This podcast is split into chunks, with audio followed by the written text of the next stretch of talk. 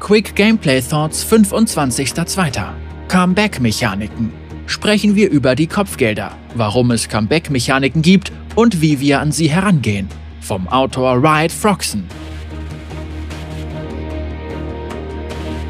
Hallo, hier ist Riot Froxen. Comebacks waren in der Geschichte von League schon immer ein heißes Thema und da wir vor einiger Zeit die Zielkopfgelder veröffentlicht haben, möchte ich heute darüber sprechen, wie wir an die Entwicklung solcher Mechaniken herangehen. Warum gibt es Comeback-Mechaniken? Die Comeback-Mechaniken geben Teams, die in Rückstand geraten sind, die Möglichkeit, sich wieder ins Spiel zurückzukämpfen. Wenn diese Mechaniken richtig abgestimmt werden, helfen sie dabei, den Schneeballeffekt auszugleichen. Das ist jedoch nicht immer einfach. Schlägt das Pendel zu sehr in eine der beiden Richtungen aus, spielen entweder Vorteile im frühen Spiel keine Rolle, weil die Comeback-Mechaniken zu stark sind, oder Comebacks werden so gut wie unmöglich, wenn die Schneeballeffekt-Mechaniken zu stark sind. Letzteres führt auch dazu, dass sich Teams mit skalierenden Champions schwach anfühlen, was ebenfalls relevant, jedoch nicht dasselbe ist. Außerdem sorgen sie dafür, dass sich die Spieler von Teams, die sich einen Vorteil erarbeiten können, bei größeren Vorteilen noch mächtiger fühlen. Dieser Punkt ist zwar ein wenig kontraintuitiv, funktioniert aber wie folgt. Wenn es keine Comeback-Mechaniken gäbe, müssten wir den Schneeballeffekt stark abschwächen, damit skalierende Champions überhaupt eine Chance hätten. Und das würde wiederum dazu führen, dass die Spieler niemals in den Genuss von Spielen kämen, in denen sie ihre Gegner von Anfang an mit Draven dominieren. Die Comeback-Mechaniken zwingen die Teams, die sich einen Vorteil erarbeiten können, in gewisser Weise auch dazu, eben diesen Vorteil intelligent zu nutzen.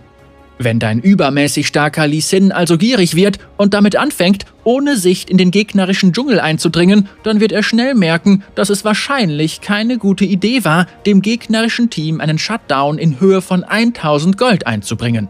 Das haben wir alle schon einmal erlebt. Wenn er sich jedoch zurücklehnt und seinen Vorteil nicht nutzt, gibt er dem gegnerischen Team die Möglichkeit aufzuholen. Was macht eine gute Comeback-Mechanik aus? Der wichtigste Aspekt besteht darin, dass die Spieler sich die Comebacks verdienen müssen.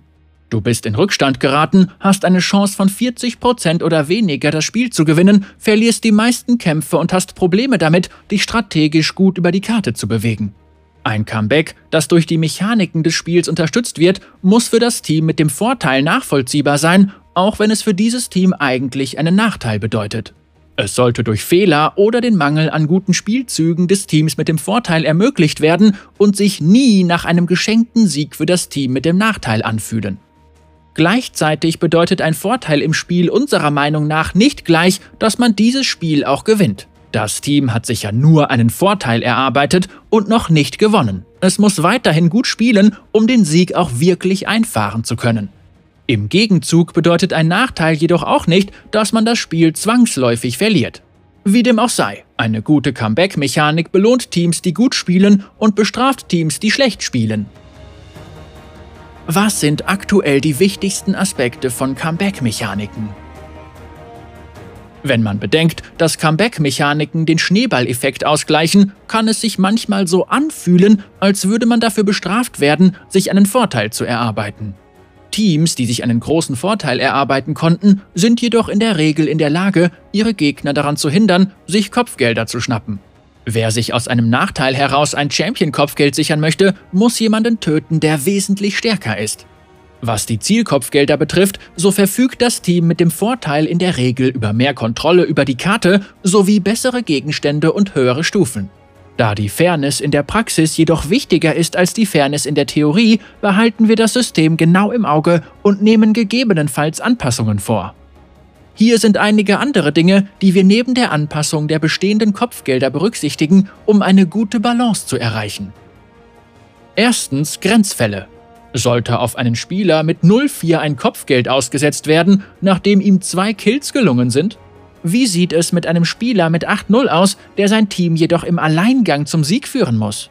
Und was ist mit Teams, die trotz eines Spielers weniger am Gewinnen sind? Sollten sich die Zielkopfgelder in solchen Fällen auch aktivieren? Zweitens. Teamzusammenstellungen. Hier ein Beispiel. Ein Team, das nur aus skalierenden Champions besteht und 3000 Gold im Rückstand ist, könnte im Grunde mit einem Team, das rein aus Champions für den frühen Spielverlauf besteht, gleich aufliegen oder sogar im Vorteil sein und dennoch Zugang zu den Zielkopfgeldern erhalten. Drittens. Spezielle Eigenschaften von Champions. Es ist wesentlich schwieriger, sich das Kopfgeld für einen schlüpfrigen Echo mit 8-0 zu schnappen, als für eine unbewegliche Ash mit 8-0. Gleichzeitig muss Echo größere Risiken eingehen, um seinen Vorteil auszubauen, während Ash ihr Team mit genug Unterstützung verlässlich zum Sieg führen kann. Viertens. Klarere Visualisierung. In der Praxis wirken sich Erfahrungsvorteile und mehr getötete Drachen wesentlich stärker auf die Aktivierung von Kopfgeldern aus, als es aktuell den Anschein hat. Im Gegenzug neigen die Spieler dazu, bei der Beurteilung der Kopfgelder zu stark auf Goldvorteile zu achten. Comeback- und Schneeballeffektmechaniken haben große Auswirkungen auf jede Facette des Spiels, weshalb wir sie auch besonders vorsichtig anpassen, sobald wir über eindeutigere Daten verfügen. Wir haben das Feedback der Spieler vernommen und arbeiten daran, das System verständlicher und intuitiver zu machen und, was am wichtigsten ist, sicherzustellen, dass seine Funktionsweise den Erwartungen der Spieler entspricht. Danke fürs Spielen. Ich hoffe, wir sehen uns in der Kluft. Frieden. Riot Froxen, leitender Spieldesigner Kluft der Beschwörerteam Matthew Loing Harrison. Froxen ist der Designleiter des Kluft der Beschwörerteams und entscheidet über die Designrichtung der Spielbalance, der Vorsaison und aller anderen Inhalte der Kluft der Beschwörer. In seiner Freizeit versucht er die Meisterklasse zu erreichen und produziert lehrreiche Inhalte für League of Legends auf YouTube.